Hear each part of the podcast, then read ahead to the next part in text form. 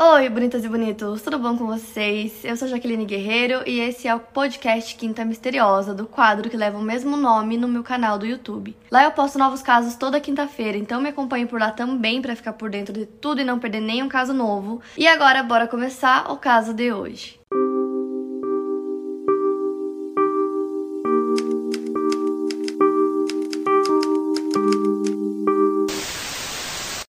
Faz um tempinho que vocês estão me cobrando e pedindo para eu trazer mais casos brasileiros. Hoje eu vou contar para vocês um caso que aconteceu aqui no Brasil no período da ditadura. Na verdade, tem muitos casos sobre presos e mortos que aconteceram na ditadura e que a gente não tem nem noção, histórias que ainda não foram contadas. Mas a jornalista Daniela Arbex fez um livro-reportagem contando um caso que aconteceu naquela época e o livro foi relançado pela Intrínseca. Então, é este livro bem aqui, Cova 312. E esse caso específico que eu vou contar para vocês hoje, que é o caso do Milton. É, a minha pesquisa foi feita 100% nesse livro, então a minha única fonte de pesquisa foi o livro da Daniela. Então esse vídeo vai ser feito da mesma forma que eu fiz para vocês o Holocausto Brasileiro, que eu li o livro e hoje vou contar para vocês em forma de caso aqui no Quinta. Então o livro foca na história do guerrilheiro Milton Soares de Castro. Ele foi preso em 1967 ele tinha 26 anos de idade e ele era natural de Santa Maria, no Rio Grande do Sul. O Milton foi o único prisioneiro encontrado morto dentro do complexo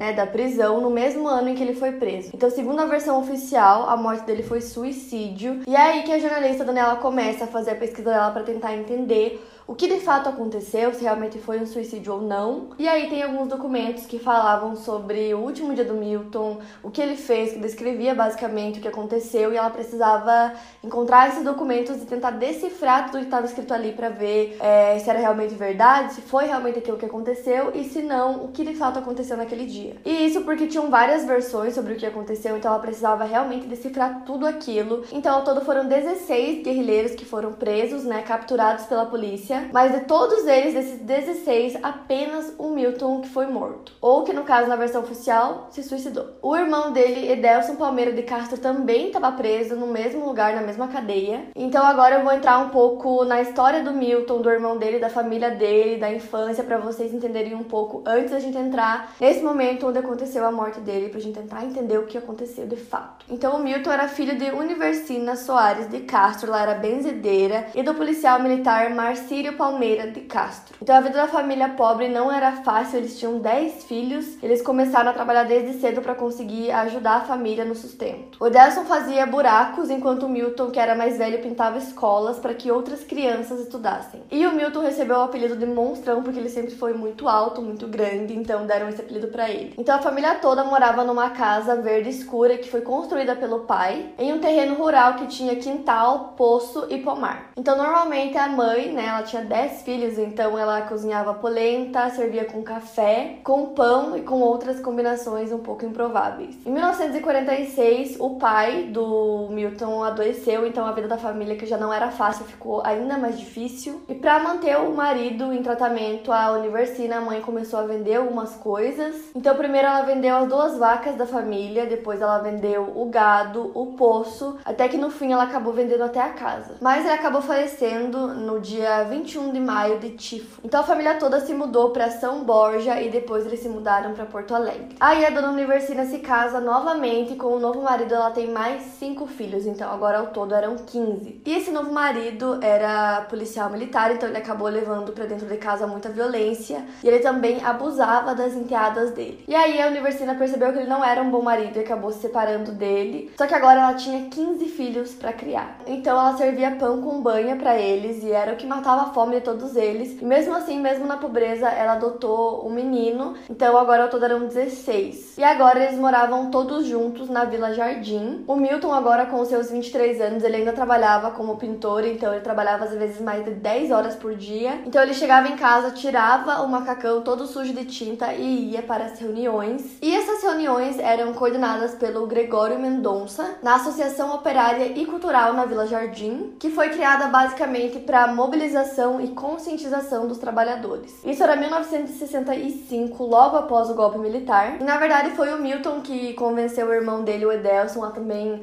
abraçar essa causa contra o regime. Então no livro, nessa parte, é, a Daniela explica bem como ele começou a participar dessas reuniões, como eram, explica bastante também como era o cenário político nessa época. Então, assim, apesar do livro ser focado na história do Milton, ela também conta a história de várias pessoas, então é muito, muito interessante que vocês leiam o livro, porque se eu for contar a história de todo mundo, igual ela conta no livro, esse vídeo vai ter 19 horas. Mas enfim, ele começou a participar dessas reuniões, ele e o irmão dele também. E aí ele foi pro Uruguai e acabou morando em um casarão que abrigava vários brasileiros, com os seus sonhos de um contragolpe. E o Milton, ele era considerado o menos intelectual do grupo e foi lá nessa casa que ele conheceu a Beatriz, que era uma estudante uruguaia que se relacionava com um ex-marinheiro chamado Amarante Jorge Rodrigues. Então, basicamente, ela estava se relacionando com ele, mas os dois estavam apaixonados por ela. E no fim das contas, ela adorava ver que tinha conseguido conquistar os dois. Mas aí o Milton volta pro Brasil, né, com a Beatriz no pensamento dele. E é nesse ponto que ele começa a receber algumas missões dos militantes da organização. E aí ele cumpriu alguma dessas missões, como por exemplo,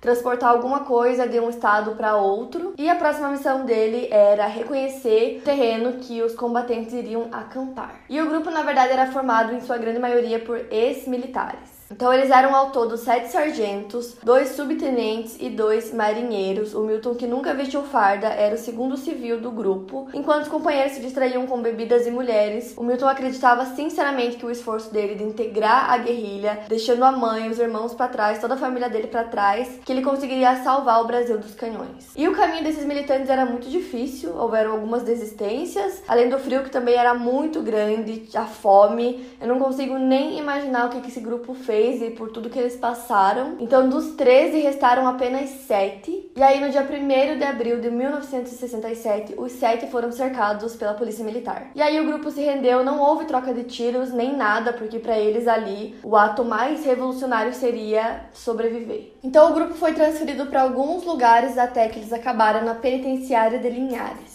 A penitenciária de Linhares, em Minas Gerais, começou em janeiro de 1966, seis meses depois de ter sido projetada. O Estado tinha como objetivo custodiar naquele espaço presos comuns, mas a finalidade da unidade foi desviada por conta do regime de exceção que se instalou no país a partir de 1964. Foi assim que, depois de construída, a penitenciária regional de Juiz de Fora passou a ter outra finalidade, que era receber os presos políticos que começavam a ser caçados pelo país. 16 guerrilheiros do movimento nacionalista revolucionário MNR foram os primeiros a serem levados para lá. Eles haviam sido capturados na Serra do Caparaó, localizada entre o Espírito Santo e Minas Gerais, então o grupo ficou conhecido como os terroristas pela comunidade. Eles falavam sobre os traidores da pátria e o risco que eles representavam.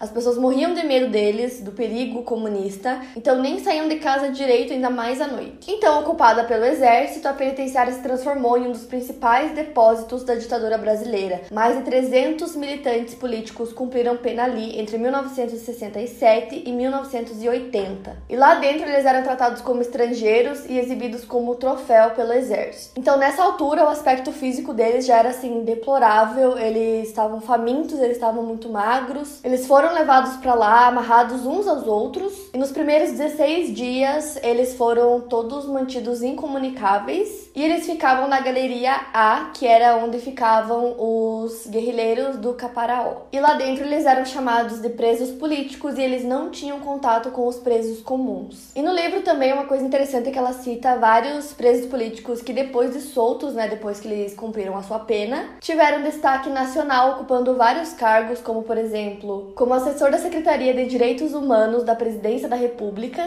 ministro dos Direitos Humanos no primeiro governo Lula, governador de Minas Gerais, entre outros. E é importante citar também que naquela época muitos estudantes foram presos. E a penitenciária de Linhares, ela era a mais rigorosa quanto a visitas. Então, para os familiares era muito difícil porque eles simplesmente não conseguiam visitar é, os presos. Então, lá dentro das celas nasceu um movimento de resistência contra as atrocidades do regime. Então, assim, tinham muitos estudantes que conviviam juntos nas alas destinadas aos subversivos. Então, eles acabavam trocando várias informações entre eles ali. E cada novo preso político que chegava, eles chegavam contando várias coisas horríveis que aconteceram. Então eles traziam notícias detalhadas sobre toda a tortura sofrida em dependências militares e policiais. Então a mãe e a irmã do Milton conseguiram visitar ele apenas uma vez, então eles conseguiram se abraçar, conversar e a mãe deu muita força para ele que naquele momento era o que ele mais precisava. E desde a sua prisão, a mãe, né, do Milton, a Universina, ela sempre foi atrás de informações, assim, quase que diariamente ela queria saber como o filho tava, o que estava acontecendo, se estava tudo bem. Então ela sempre estava buscando informações com os militares, até que eles falaram para ela que o Milton havia sido levado para uma cidade. É, assim, falaram que era uma cidadezinha no Brasil e só. O que não foi isso que aconteceu, então agora eu vou contar para vocês o que aconteceu naquele dia que o Milton supostamente cometeu suicídio. Então o Milton foi acordado depois das 10 horas da noite é, pelos militares dizendo que eles iam levar ele para outro lugar ali. Então ele não tinha noção do que ia acontecer, ele ficou ansioso, ele ficou nervoso, com medo, sem saber o que estava por vir. Então ele foi levado à quarta divisão de infantaria e estavam presentes no auditório o procurador militar da quarta região militar, o promotor Joaquim Simeão de Faria Filho, o segundo tenente que servia de escrivão, o João Apolinário de Abreu e o major encarregado do inquérito Ralph Grunewald Filho. Era o dia 27 de abril. Então lá ele foi questionado e eles queriam informações sobre tudo o que ele sabia. Eles faziam várias perguntas e o Milton dava respostas vagas e ele continuava afirmando que não sabia de nada. Então eles ligaram uma luz super forte no rosto dele. O refletor acendia e apagava na tentativa de fazer com que ele dissesse alguma coisa. E eles queriam muito saber aonde estavam os outros companheiros dele, mas ele não dizia. Nisso trouxeram um companheiro do Milton que já estava preso lá também, o Josué Cerejo Gonçalves, que mandou ele contar tudo e ele disse que não, balançou a cabeça negativamente, dizendo que não iria contar. E nisso já se passavam das 3 horas da manhã. Então o companheiro saiu do auditório com um pressentimento muito ruim naquele momento, porque ele viu o estado que o amigo tava e mandou ele contar. O Milton disse que não ia contar. Então ele sai do auditório, o Milton continua lá e ele ficou lá por pelo menos mais uma hora. Foram escritas duas páginas com depoimentos, com datas, com nomes relacionadas ao caparaó foram datilografadas. Então todas aquelas informações que estavam ali foram atribuídas ao Milton, que em tese teria assinado o segundo termo de perguntas ao indiciado. Então nisso, para vocês entenderem bem, ele foi chamado no dia 27, já tinha passado das 10 da noite, ficou lá, mais 3 horas da manhã, não se sabe até que horário ele ficou lá. E aí, no dia seguinte, no dia 28, então pela manhã, os soldados começaram a revista diária, eles pararam na frente da cela do Milton, que era de número 30, chamaram por ele, mas ele não respondeu. Então eles abriram a cela do Milton para ver o que estava acontecendo e a partir daquele momento começou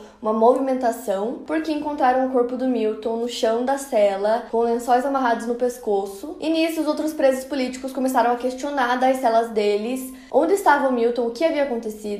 E aí um dos soldados respondeu que ele estava morto e que ele havia se enforcado com lençóis. Então a notícia sobre a morte do Milton correu o país inteiro naquele ano, 1967, mas tudo foi cuidadosamente silenciado. Então foi tipo literalmente isso e aí foi tudo silenciado. Nessa parte do livro a Daniela começa a falar como ela chegou nesse caso e como que aquilo ficou na cabeça dela e ela quis muito saber o que o que havia acontecido de fato. Então ali ela começa a pesquisa dela. Então ali ela começa a escrever uma reportagem e ela explica que ela queria muito saber aonde estava o corpo do Milton, porque ninguém sabia, entendeu? O corpo nunca foi entregue, nunca foi velado, enterrado pela família, então, assim, ninguém tinha ideia de onde estava o corpo. Então, para começar toda essa pesquisa dela, ela precisava encontrar os amigos do Milton. Só que para isso ela precisava primeiro encontrar os parentes do Milton para conseguir chegar nos amigos dele. E essa parte do livro é muito legal, é muito interessante a forma que ela relata como ela fez as pesquisas, como que ela, sabe, como ela conseguiu chegar na informação que ela precisava. Então, para quem é estudante de jornalismo ou tem interesse na área, vai amar essa parte do livro que é incrível. Para quem não sabe, eu sou jornalista, então eu amei essa parte, muito legal mesmo. E a Daniela é jornalista, né? Então nessa parte ela relata bem é, as técnicas de pesquisa dela, que é muito legal. E ela também fala um pouco sobre os companheiros do Milton depois de soltos, depois que aconteceu tudo isso. E aí, sobre a morte do Milton, os companheiros contaram que cada um ouviu uma coisa. Por exemplo, um ouviu que ele tinha entrado em um confronto com o major da quarta região militar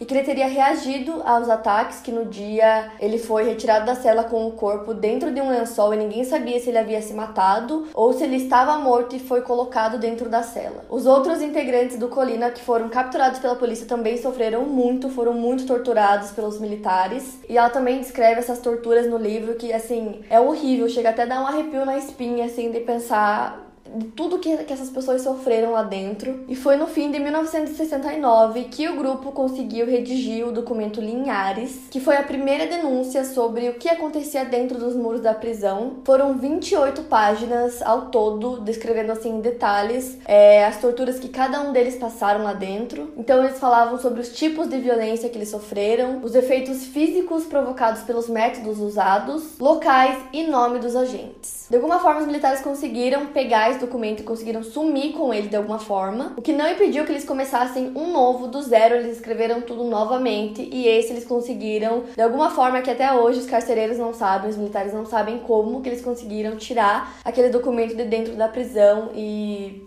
divulgar para o mundo. Inclusive, eles conseguiram uma repercussão enorme, principalmente fora do Brasil, tornando conhecidos internacionalmente todos os abusos, todas as torturas que aconteceram e foram cometidas na ditadura. Depois disso, eles foram transferidos para outra prisão em Minas para que eles fossem julgados lá. E uma coisa muito interessante no livro é que, assim, apesar de tratar de um assunto que é extremamente pesado, que é um assunto muito difícil de ler e, assim, ter noção que aquilo realmente aconteceu aqui, é, durante o livro, em vários momentos, ela fala sobre coisas mais mais leves, então não fica uma leitura super pesada a todo momento, sabe? Então dá uma leveza, é, contando, por exemplo, um pouco da infância, um pouco da vida de cada um deles, o que é muito legal. Então, assim, em vários momentos ela conta algumas coisas aleatórias que aconteceram e que dão essa leveza, como por exemplo, uma TV que foi emprestada é, pra prisão para que eles conseguissem assistir a Copa. E o livro também é bem detalhado em várias coisas, o que vocês sabem que eu amo detalhes, eu gosto de saber tudo. Então, para quem também gosta, vocês vão amar o livro. E aí, continuando, no dia 11 de junho, em plena Copa do Mundo, o embaixador alemão, que eu com certeza vou falar totalmente errado o nome dele, Ehrenfried Anton Theodor Ludwig von Hollebein, foi sequestrado no Rio de Janeiro e aí eles deram uma lista de 40 nomes de presos políticos que foi divulgada e seriam 40 em troca de um. Então eles sequestraram esse embaixador alemão e a troca era essa, liberar 40 presos políticos em troca do embaixador. E eles acabaram aceitando, mas os 40 não sabiam exatamente qual seria o destino deles depois dali. Ao todo foram seis presos de Linhares soltos naquele dia. Eles foram levados para o Rio para se juntar com os demais. Eles até fizeram uma foto do grupo todo. E eles foram mandados para Argélia, na África, e eles foram expatriados do Brasil. Então lá, cada um acabou seguindo seu destino e muitos se reencontraram nove anos depois com a lei da anistia. A maioria voltou ao Brasil. Então, basicamente era isso. Eles diziam que o Milton havia se enforcado dentro da cela. E foi isso que eles contaram para a família e para os amigos. Eles nunca acreditaram nessa versão, eles tinham certeza que o Milton não faria isso. E o corpo nunca foi entregue à família para que eles pudessem velar o Milton e tal. Então, assim, eles não sabiam aonde estava o corpo. E a pesquisa da Daniela começou em 2002 para tentar localizar esse corpo que estava desaparecido há mais de 30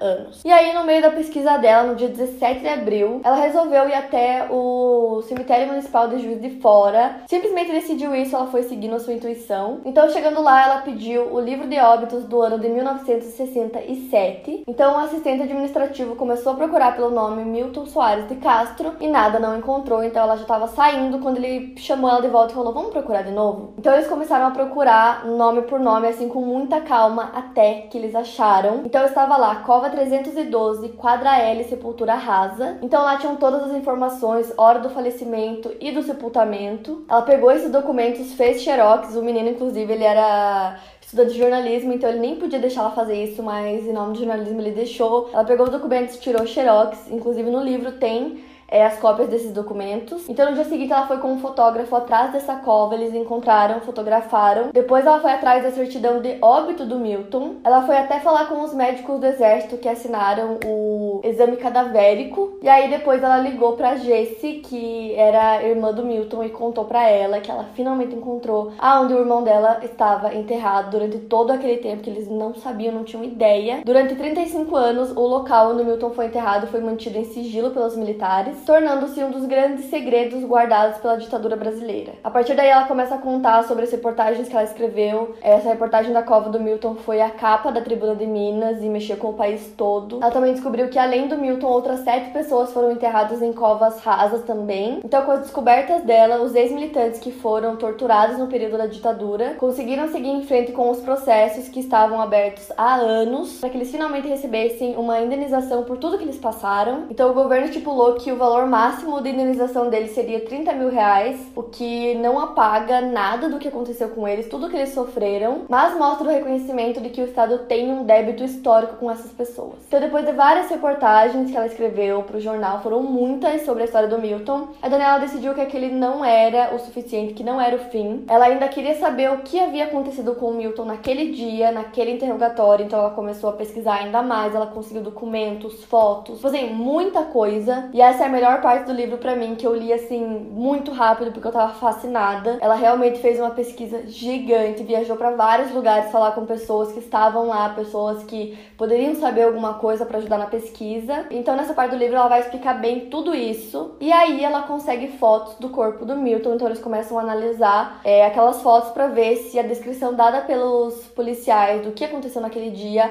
poderiam realmente ser reais. Então, segundo eles, ele havia amarrado um lençol no pescoço e se enforcado dentro da cela usando uma torneira. Só que o Milton era uma pessoa muito alta mesmo, muito grande, a cela era minúscula, então para ele conseguir fazer aquilo e ainda usar a torneira, que era uma altura assim muito baixa, era assim, impossível. O irmão dele disse que ele tinha quase 1,90 de altura e nos documentos eles diziam que ele era muito mais baixo que isso. Então, um homem de 1,90 praticamente dentro de uma cela minúscula usou 30 centímetros de lençol, apenas 30 centímetros, para conseguir é, se enforcar naquela torneira. Depois de falar com muitos especialistas, eles concluíram que aquilo simplesmente não era possível. Além de todas as marcas que tinham no corpo dele, as marcas não condiziam com o que estava escrito que aconteceu. Então esse último capítulo, que para mim é o melhor, o mais interessante do livro, para quem se interessa por jornalismo, como eu disse, vocês vão amar, porque é incrível. Simplesmente não era possível que isso acontecesse. Então, nesse capítulo, ela vai dizer exatamente como ela chegou nessa conclusão de que o Milton não cometeu suicídio. Então, o livro leva o título Cova 312, que é a cova onde o Milton havia sido enterrado e que ninguém sabia e ela descobriu. Então, é muito incrível o trabalho que ela fez de conseguir dar paz para essas famílias que não sabiam onde estava o corpo dos seus filhos, maridos, irmãos. Para mais casos, siga meu podcast aqui no Spotify, lembrando que os casos novos saem primeiro lá no meu canal do YouTube toda quinta-feira. Obrigada por ouvir, até o próximo caso.